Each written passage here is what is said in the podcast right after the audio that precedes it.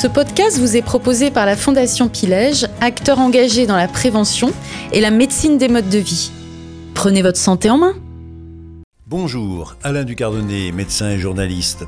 J'ai eu le plaisir d'animer avec le docteur Jean-Michel Le Serre, responsable du service nutrition et activité physique de l'Institut Pasteur de Lille, un colloque organisé par la Fondation Pilège et l'Institut Pasteur de Lille en partenariat avec l'Académie de médecine.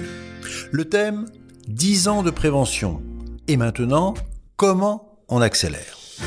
Pour ce dixième rendez-vous, la Fondation Pilège et ses partenaires, promoteurs de santé durable et de la médecine des modes de vie, ont en effet voulu évaluer les progrès réalisés depuis 10 ans dans les actions de prévention, qu'elles soient individuelles ou collectives, et comment les campagnes de santé publique sont perçues par les consommateurs.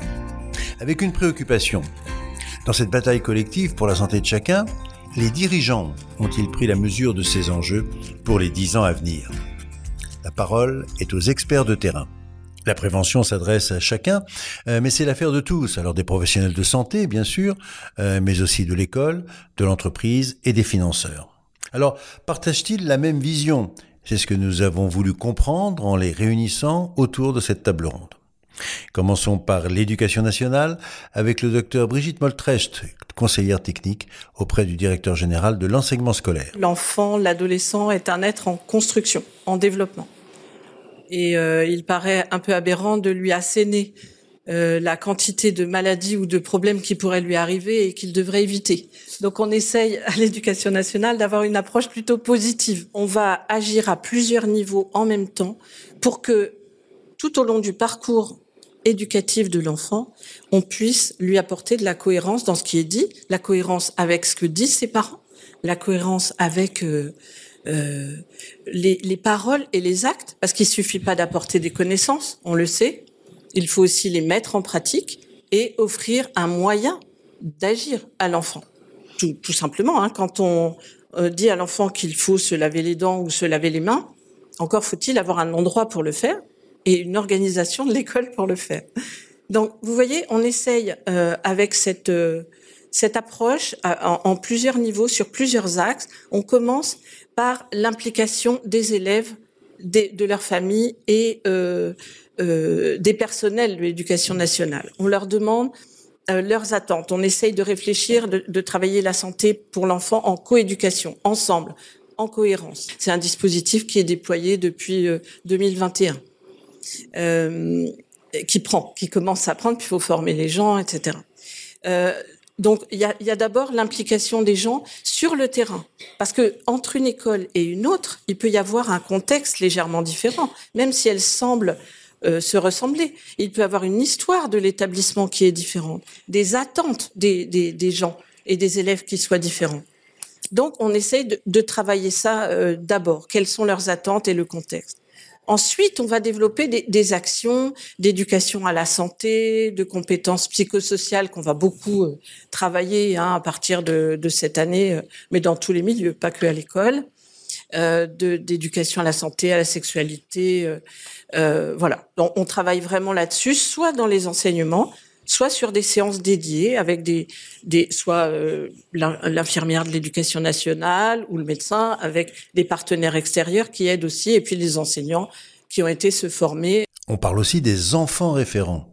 Explication de Brigitte Moltrecht. Ça fait partie du dispositif école promotrice de santé on forme aussi euh, des élèves pour qu'ils amènent les sujets, non pas pour leur faire porter la responsabilité de l'échec ou de la réussite, surtout pas, c'est bien nos adultes de porter cette responsabilité, mais au moins de pouvoir engager certains sujets avec euh, les autres élèves, les délégués par exemple. Mais on a aussi, et très important, ça a été dit ce matin, le travail sur l'environnement.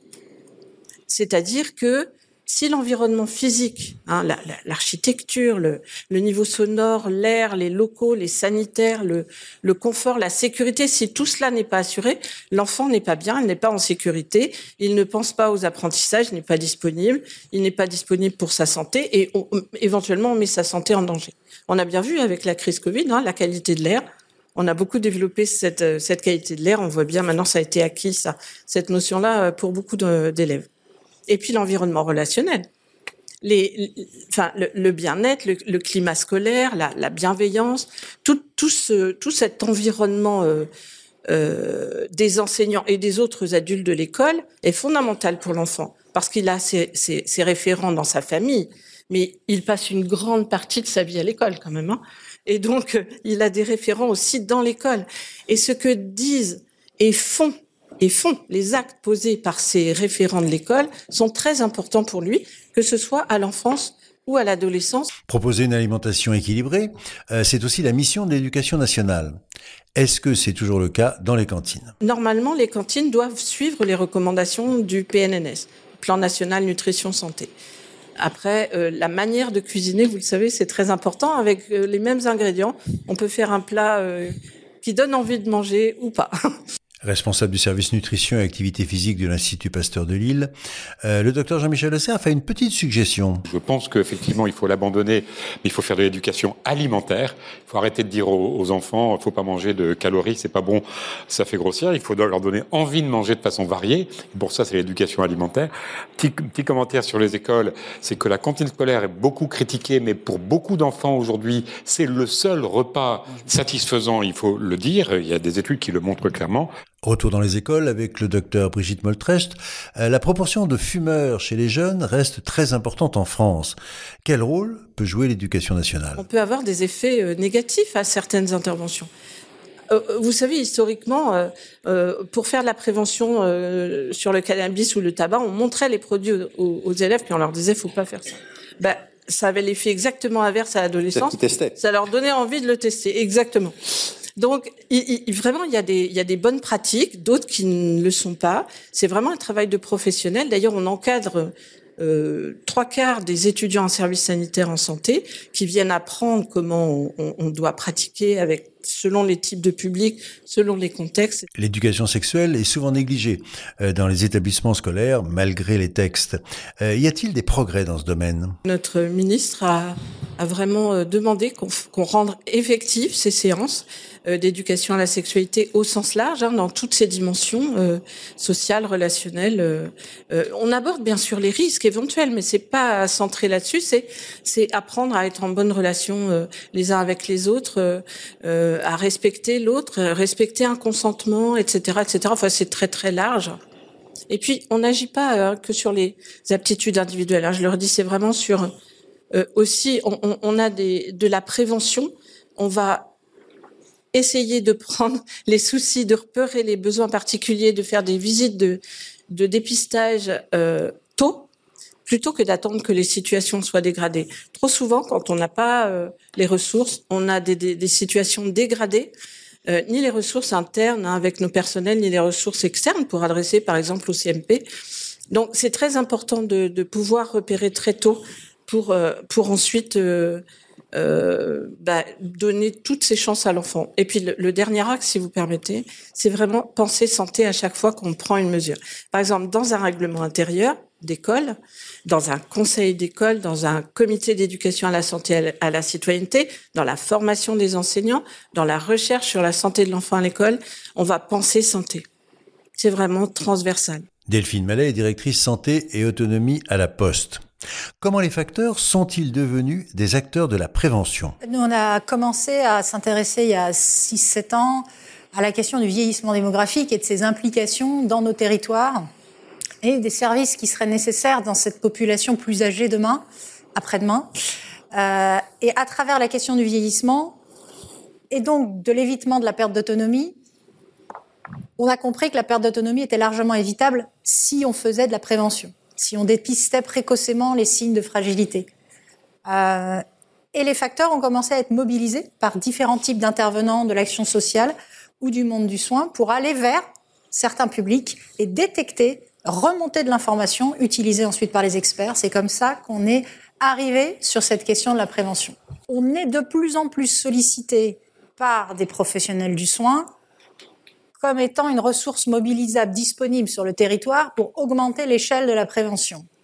C'est ça qui est intéressant, c'est qu'en fait, on est de plus en plus, euh, si c'est pas forcément évident pour tout le monde, euh, considéré comme une ressource mobilisable et heureusement mobilisable en proximité d'un certain nombre de nos concitoyens. Je donne deux, trois exemples pour vous montrer comment on fait. On livre des repas aux personnes âgées pour le compte des communes ou de certains départements ou pour certains hôpitaux qui livrent les repas aux seniors de certains de territoires. Je pense au, centre hospitalier de Guérande qui livre depuis ses cuisines euh, euh, les seniors euh, qui bénéficient d'une livraison de repas dans le cadre de l'action sociale. Les diététiciennes du centre hospitalier ont proposé de former les facteurs au dépistage de signes avant-coureurs de dénutrition, parce qu'en fait, il suffit pas de livrer les repas, faut-il s'assurer qu'ils soient pris, que la personne globalement aille bien, etc. Et donc, on, on se transforme pas en diététicien, euh, mais par contre, on collecte de l'information en ayant été formé sur le regard ou sur la façon de poser les questions. Ça fonctionne bien. Autre illustration, on a un sujet massif euh, d'augmenter le taux de dépistage du cancer du côlon.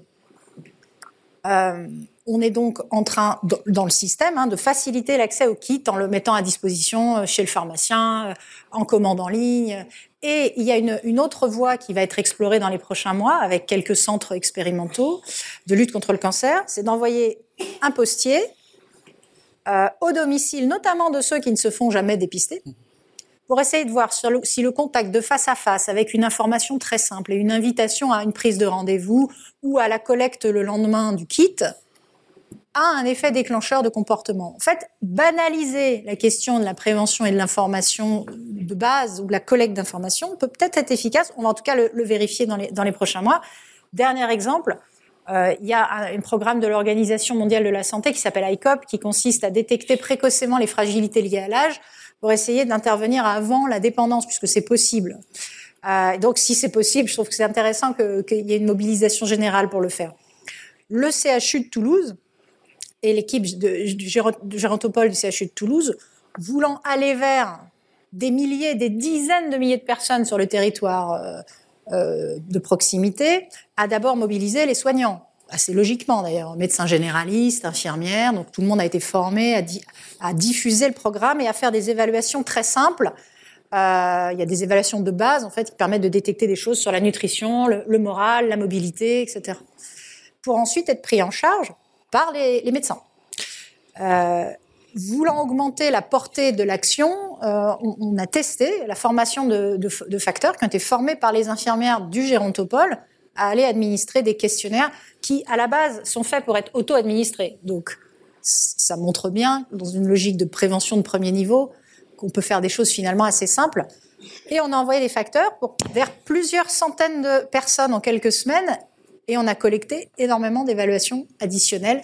Encore une fois, nous, notre job, c'est de remonter de l'information aux, professionnels compétents qui ensuite mettent en place les actions, actions sociales, actions plutôt sanitaires ou, paramédicales. Et ça, ça fonctionne bien aussi. Donc voilà ce qu'on est en train de faire. On essaye de répondre à cette demande naissante et du coup, prenant la mesure de ce qu'on pourrait faire pour accompagner certains programmes de contact euh, et changer d'échelle en fait sur certains publics, notamment les publics plus âgés. On propose du coup euh, de manière un peu plus euh, précise nos services pour contribuer notamment à la prévention de la perte d'autonomie. Mais la Poste ne s'arrête pas là, euh, comme en témoigne le docteur Jean-Michel Delille, président de la Fédération Addiction. Les, les postiers nous ont déjà aidés d'une certaine manière, puisque au moment où les, les pouvoirs publics avaient reculé devant le, le, projet de développer une campagne de prévention alcool avec le Dry January, euh, finalement c'est grâce à la Fondation Addiction de la Poste et à la Fédération Addiction qu'on a pu reprendre les droits des Anglais et promouvoir le Dry January en France avec le succès qu'on connaît, puisque ça a été une des campagnes les, les plus les plus suivis euh, sur un plan euh, sur un plan général. Alors dans notre domaine, l'expérience de l'aller vert en fait est née dans un contexte très particulier qui nous amène loin, mais qui est un bel exemple de réussite d'une action de prévention. Euh, c'est la réduction de la contamination par le VIH chez les usagers de drogue. À, l'époque, pour prévenir le, risque de toxicomanie, on interdisait l'accès aux seringues. Conclusion, les gens partageaient leurs propres seringues, se contaminaient, et les centres de soins finalement avaient comme offre de soins l'abstinence, l'arrêt, ce qui fait que souvent les personnes ne venaient pas les voir parce qu'ils se sentaient pas prêts à le faire ou ils pensaient pas qu'ils allaient y arriver, etc.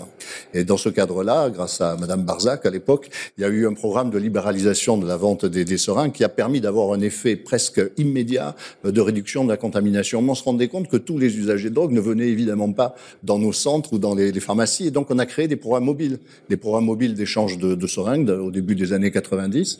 Et on s'est rendu compte à ce moment-là qu'on découvrait en fait des populations qui étaient encore plus marginales, plus éloignées des dispositifs. Et toute chose égale par ailleurs. On s'est dit si ça a bien fonctionné avec cette population-là très marginale, très en difficulté sociale, ça serait intéressant sans doute euh, d'imaginer euh, des actions euh, comparables vis-à-vis d'autres populations qui sont un peu éloignées des, soins, la prévention ou rétive, notamment les jeunes. Si bien que les consultations jeunes consommateurs, par exemple, qui travaillent en étroite articulation d'ailleurs avec l'éducation nationale, ont sollicité des moyens qu'on a obtenus pour partie pour avoir des implantations de microstructures, y compris dans les territoires ruraux, de telle façon qu'on soit dans la plus grande proximité possible avec la réalité des jeunes. Parce que si des personnes en difficulté sociale ne vont pas jusqu'à Lille pour un, centre d'examen de santé, on imagine bien qu'un lycéen moyennement motivé pour qu'on lui parle de tabac de cannabis ne va pas aller à Bordeaux s'il habite à Longon. Et donc il y avait toute la, difficulté d'imaginer des, des, antennes euh, déterritorialisées et antennes qui pourraient aller, y compris avec l'accord évidemment de l'éducation nationale et l'invitation des services de santé scolaire, dans les établissements eux-mêmes à l'occasion. Nous faisons également actuellement des, des expériences avec des, des, bus mobiles qui vont pendant les moments de pause à l'entrée des, des, lycées où on se rend compte que les jeunes sortent pour fumer et que c'est une occasion vraiment unique pour rencontrer des fumeurs. Donc là, on fait de la prévention ciblée puisqu'on a déjà affaire à des fumeurs par définition. Euh, tester leur CO, ça les amuse beaucoup. Commencer à discuter du tabac, du cannabis et là aussi de manière un peu informelle avec des intervenants jeunes en dehors d'un cadre normatif. Ce qui fait que c'est ce type de, de démarche je pense, qui peut être tout à fait intéressante pour toucher des populations qui autrement sont éloignées en fait de, de nos services, que ce soit pour des raisons sociales, des raisons de, de génération, de jeunesse ou pour d'autres d'autres motifs. Pour les addictions, euh, la clé c'est d'aller au devant des populations. Le docteur Jean-Michel Delille confirme. On s'en est rendu compte aussi. Vous parliez tout à l'heure de, de, la Covid. Là, c'était un moment particulièrement évident puisque nos, nos centres, eux, sont restés ouverts pour l'essentiel, les, les carudes, les, les lieux justement d'échange de seringues, les lieux où on remettait des traitements de substitution, parce que et on s'est retrouvé confronté à une population vraiment euh, misérable et qui était en totale déshérence puisqu'il n'y avait plus personne dans les rues, donc ils pouvaient plus faire la manche. Les services qui distribuaient de, de, des produits alimentaires étaient fermés parce que souvent ils sont tenus par des seniors bénévoles, donc ils pouvaient plus sortir.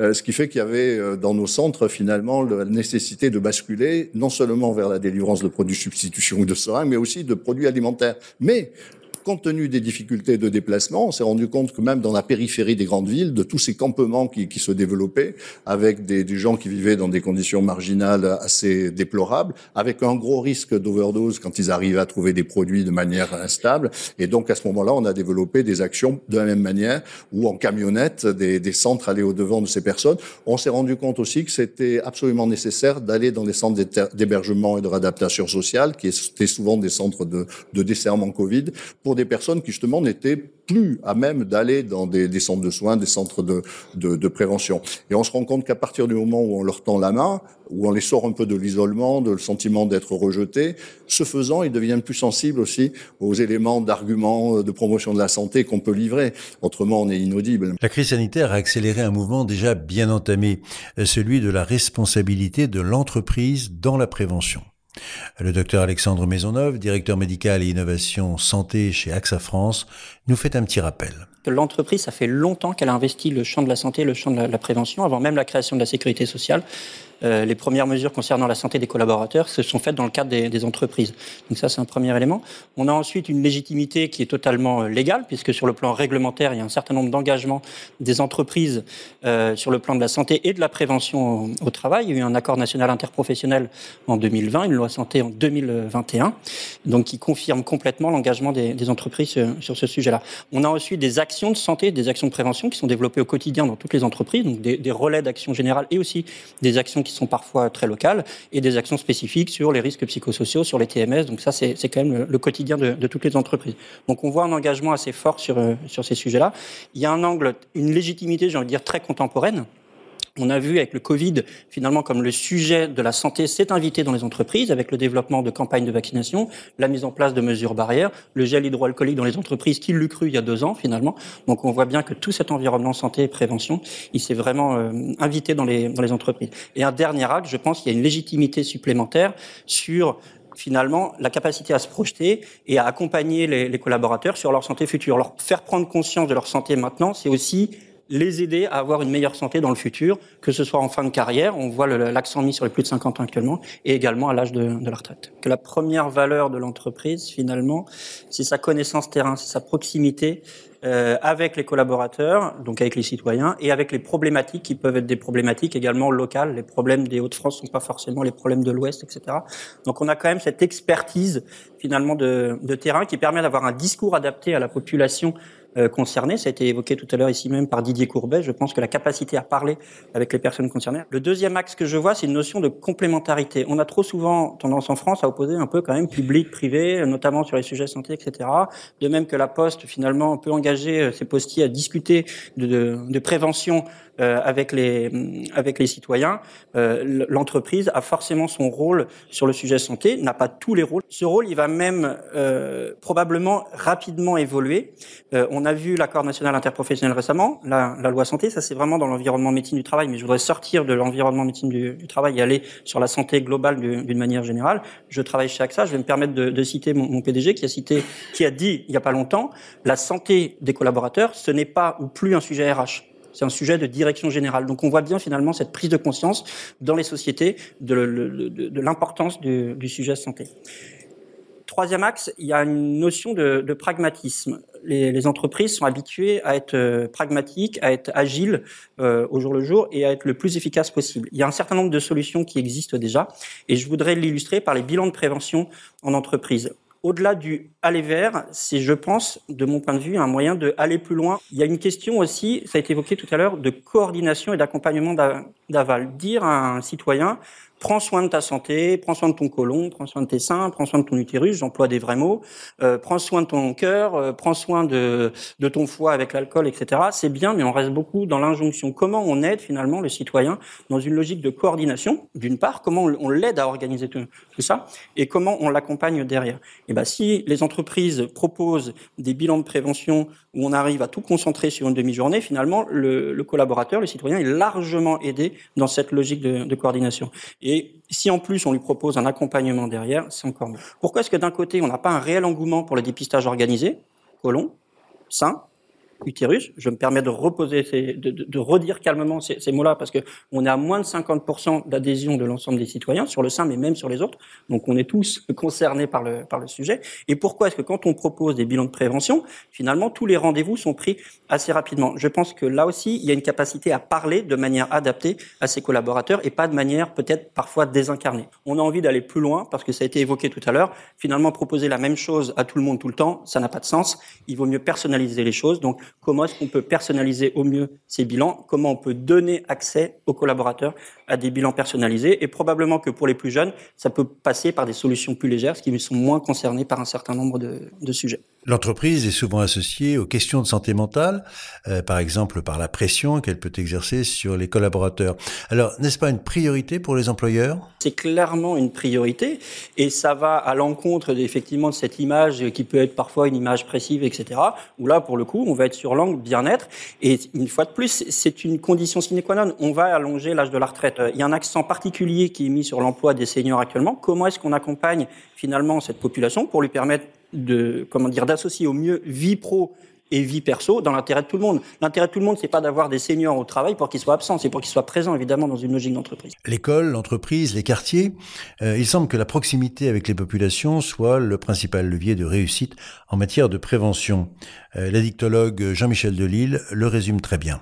Pour les, les populations euh, parmi les plus vulnérables et les plus à distance des messages de prévention, c'est qu'un des éléments de, de frein, c'est la réactance qui a été évoquée tout à l'heure. Et souvent, les gens sont ambivalents parce qu'ils imaginent qu'à long terme, ça serait peut-être bien de manger des légumes, des fruits, etc., mm. de renoncer au tabac et à l'alcool. Mais à court terme, pour eux, c'est un plaisir, c'est une gratification, c'est ce qui les aide à tenir dans une existence souvent, souvent difficile. Ce qui fait qu'ils sont ambivalents, ils sont partagés. Et si on se contente de leur dire, il faudrait faire ça parce que c'est important pour vous, évidemment, ça ne marchera pas. D'autant plus que plus on est dans des situations de vulnérabilité, plus vraisemblablement on a eu aussi des trajectoires personnelles un peu difficiles, traumatiques, ça a été dit tout à l'heure. Ce qui fait que souvent on est dominé par euh, l'impulsivité, en fait, le, le, le désir immédiat, le besoin de renforcement, de renforcement immédiat. Donc tout ce qui peut être euh, construction d'un lien individualisé, adapté à l'attente des personnes, permettra de contourner cette, euh, cet obstacle-là, parce qu'il s'agira plus d'un message normatif sociétal d'une société par laquelle souvent ces personnes se sentent plus ou moins rejetées, souvent parce qu'ils ont eu des trajectoires effectivement compliquées, mais un message qui va leur être donné par quelqu'un qui les a, qui leur a tendu la main, qui était à leur côté, etc. Donc globalement, l'autre élément, c'est que je pense vraiment que la, la, santé doit infiltrer toutes les, les, politiques, euh, toutes les politiques publiques, non seulement nationales mais aussi territoriales. C'était un des enjeux là, mais à tel point que certaines actions indirectes, et ça on le sait, comme un chez soi d'abord, c'est-à-dire proposer un logement sans condition à des jeunes de la rue, ou tapage, proposer un emploi rétribué en liquide à la journée, sans préalable, sans préformation, on se rend compte qu'à partir du moment où on a des programmes comme ça qui correspondent aux attentes de ces personnes, leur attente, c'est pas leur santé dans 30 ans, c'est avoir un toit, c'est avoir euh, de la nourriture, c'est avoir quelques ressources. Comme par enchantement, sur cette base-là, on crée un lien, un lien social, un lien relationnel qui fait que les intervenants vont pouvoir à ce moment-là, de manière crédible, apporter des messages de, de prévention. Et peut-être que ces personnes reprendront suffisamment confiance en elles-mêmes, en termes d'empowerment, et non pas de, de sujet ou d'objet plutôt d'injonction, pour arriver à, à s'intéresser peut-être à, à leur avenir, à leur devenir, et d'autres à être sensibles à des messages de promotion de la santé. Cette mobilisation de proximité euh, suppose de s'appuyer sur des forces vives. Euh, directrice santé et autonomie à la Poste, Delphine Mallet a une proposition. On est face à, une tension sur la ressource d'expertise en santé et en soins. Euh, on voit d'ailleurs les, les, professions de santé se répartir un peu un certain nombre de tâches pour finalement faire face à l'augmentation de la population française, à l'augmentation du vieillissement de la population française, des maladies chroniques et se répartir les tâches la question que j'ai envie de poser, c'est si on a des vraies ambitions, en plus de soigner les gens, de faire de la prévention en masse ou de manière en même temps individualisée, est-il raisonnable de ne pas mobiliser une force de contact de proximité que sont les facteurs? La France a, a la chance d'avoir des facteurs, contrairement à d'autres pays dans le monde, qui savent faire autre chose que de la lettre et du colis c'est un service qu'on peut mettre à disposition. plus qu'il y a de moins en moins de lettres et de colis. Par ailleurs, ah, il y a plus de colis, mais il y a moins de lettres, c'est sûr. Et donc, c'est vraiment ça le sujet. Je pense qu'on est capable de faire des choses. Je sens aussi qu'il y a des résistances naturelles à l'idée que des euh, non-professionnels de santé puissent intervenir sur ces champs, alors que c'est aussi une affaire de comportement individuel, c'est aussi une affaire euh, finalement de banalisation de gestes de la vie courante et qu'on serait capable de ramener de l'information qualifiée pour tous les professionnels de santé. Donc j'espère qu'on va continuer. Et les entreprises sont dans les starting blocks pour accompagner les trois types de prévention. Alexandre Maisonneuve en est convaincu. Euh, en tant que, en tant qu'employeur, en tant qu'entreprise, si je peux me dire, je peux agir efficacement sur la prévention primaire, c'est-à-dire voir diminuer la consommation de tabac, on va revenir sur des fondamentaux, hein, voir diminuer la consommation d'alcool, diminuer la sédentarité et augmenter l'activité physique de, mes collaborateurs. Mais je, pense que tous les employeurs sont ok pour dire, moi je signe demain, parce que finalement derrière c'est aussi des gens qui sont plus motivés, motivés pardon, et plus efficaces au, travail. Sur l'aspect prévention secondaire, dire, être capable de, promettre finalement à mes collaborateurs que je vais les aider à dépister leurs facteurs de risque et leurs maladies de, manière précoce avec des, bilans de prévention, je pense que c'est au-delà de la rémunération, de la qualité de vie au travail, c'est aussi un élément fort dans leur bien-être au, au, travail. Et, et je vais aller plus loin dans la prévention tertiaire parce que on aura une population de seniors qui va augmenter. Comment est-ce que je peux promettre en tant qu'employeur à mes collaborateurs seniors qui sont malheureusement atteints d'une maladie chronique, que ce soit diabète ou autre, que je vais les aider à être finalement le mieux équilibré possible? Parce que c'est quoi le problème d'une maladie chronique? C'est les complications. Donc si je peux diminuer la fréquence, les aider à diminuer la fréquence des complications, diminuer l'intensité, finalement j'améliore leur espérance de vie. Et ça a été rappelé tout à l'heure. L'enjeu pour nous en France actuellement, l'enjeu sociétal, c'est l'espérance de vie en bonne santé. Donc si tous ensemble on peut réussir à allonger cette espérance de vie en bonne santé, que tout le monde sera OK. Et si vous étiez ministre de la Santé et de la Prévention, quelle serait la première mesure que vous adopteriez en matière de prévention? Eh bien, j'ai posé cette question à nos trois intervenants. Euh, on commence avec Jean-Michel Delille. Promouvoir des impératifs de santé dans toutes les politiques euh, publiques c'est ce qui a été évoqué tout à l'heure, et ne pas limiter ce territoire à la seule santé. Je suis favorable à ce que les facteurs soient des acteurs de prévention, à ce que des acteurs des entreprises ou privés puissent être des acteurs de prévention. Il faut ouvrir les, les vannes pour que vraiment chacun puisse se sentir impliqué, chacun puisse se sentir reconnu, et du coup ça permettra à nos cibles, si j'ose dire, de se sentir également reconnus et écoutés. Delphine Mallet, de La Poste, elle aussi veut décloisonner, mais en labellisant. Il y a deux mesures à prendre en même temps. Fixer des objectifs qui s'imposent à tous, aux acteurs nationaux, aux acteurs des territoires en matière d'efficacité de contact et de dépistage. des objectifs absolus, comment se fixe dans les organisations, notamment les entreprises, et qu'on tend à atteindre avec des plans d'action. Et labelliser un certain nombre d'acteurs complémentaires aux professionnels de santé en capacité de faire partie du dispositif territorial comme les facteurs, mais il y en a d'autres. Hein. Il y a différents types d'acteurs associatifs ou autres qui peuvent être mobilisés. Donc, une forme de label qui contrôle aussi euh, la formation, le niveau de compétence, parce qu'on peut pas euh, faire pour faire et faire n'importe quoi, c'est pas pas l'idée. Et le mot de la fin pour Alexandre Maisonneuve. Si finalement toutes les entreprises pouvaient proposer des bilans de prévention euh, dédiés pour leurs collaborateurs, je, je pense qu'on franchirait un cap dans la prévention. Euh, et si possible en allant vers de la personnalisation, une fois de plus. L'idée n'est pas de faire de finalement de la, de la masse. Euh, deuxième Deuxième coup de baguette magique, c'est en complémentarité, ça a été dit euh, encore tout de suite euh, par Monsieur Delille, c'est-à-dire sur la reconnaissance de, de, chaque acteur. Et je pense qu'il faut que sur ce sujet de prévention, les entreprises, j'ai dit il faut, j'aime pas dire il faut, j'imagine, je rêve que les entreprises puissent agir euh, main dans la main avec les pouvoirs publics, chacun son rôle, chacun ses compétences, chacun ses capacités de communication aussi, parce que les, les, les moyens de communication et les capacités de communication sont, sont pas les mêmes. Et finalement, c'est un état d'esprit. Ça, le, le, mot état d'esprit a été évoqué tout à l'heure par Jean Michel Le mais je pense qu'il y a un état d'esprit à faire évoluer aussi sur euh, sur cette question-là. Et finalement, à la fin, mon rêve ultime, c'est que l'entreprise soit reconnue comme acteur de prévention, primaire, secondaire, tertiaire, et que le collaborateur, ça a été évoqué tout à l'heure, comme en école il y a des ambassadeurs de santé, bah, que finalement le collaborateur lui aussi puisse être ambassadeur de santé, à la fois dans l'entreprise, mais aussi dans sa famille, parce que quand il, part du travail le soir, il rentre dans sa famille, s'il peut aussi avoir ce, discours-là, je, je, je, pense que c'est très important.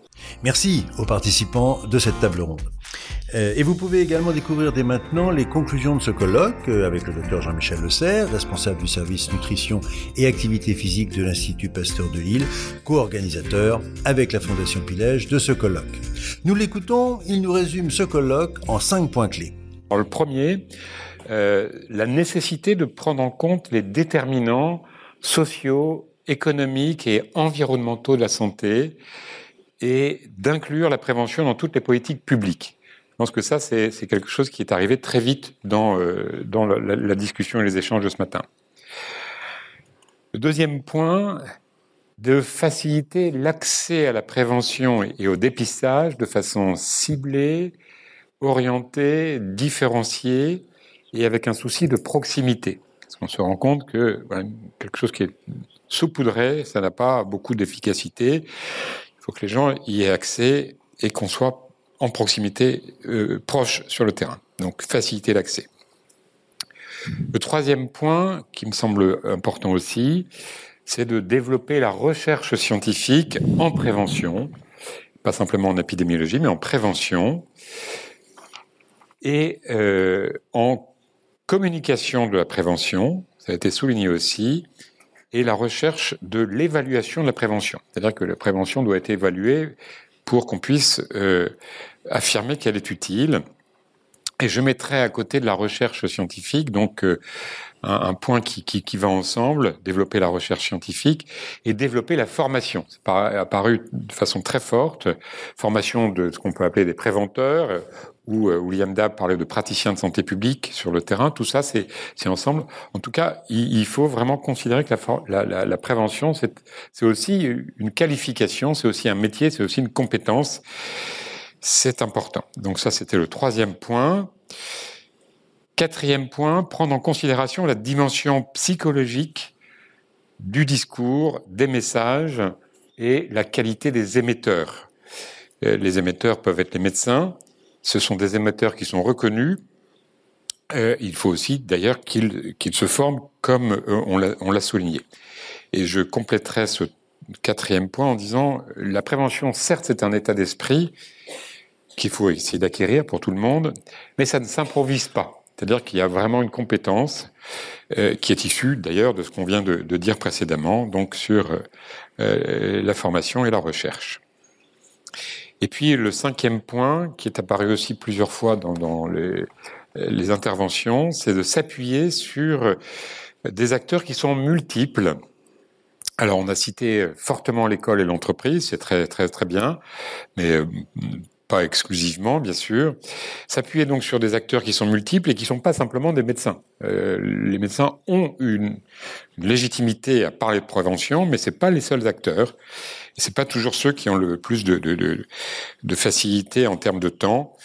Euh, voilà. Et de ce point de vue-là, il faudrait peut-être qu'on puisse aller vers euh, euh la reconnaissance d'un acte de prévention un acte de prévention dans euh, l'acte médical, ça me semblerait euh, un point euh, fort. Et enfin, je reprendrai ce que toujours dans ce cinquième point, ce qu'a dit William Dab, mais bon, c'est un vœu qui est plutôt pieux de ma part, d'encourager la continuité des politiques de prévention. Je pense que c'est un point qui, qui est apparu et qui me semble important. Donc voilà les, les cinq points que, que j'ai retenus de, cette matinée. Je pense qu'il y en aura encore d'autres, mais ils me sont, ils me sont apparus comme euh, essentiels.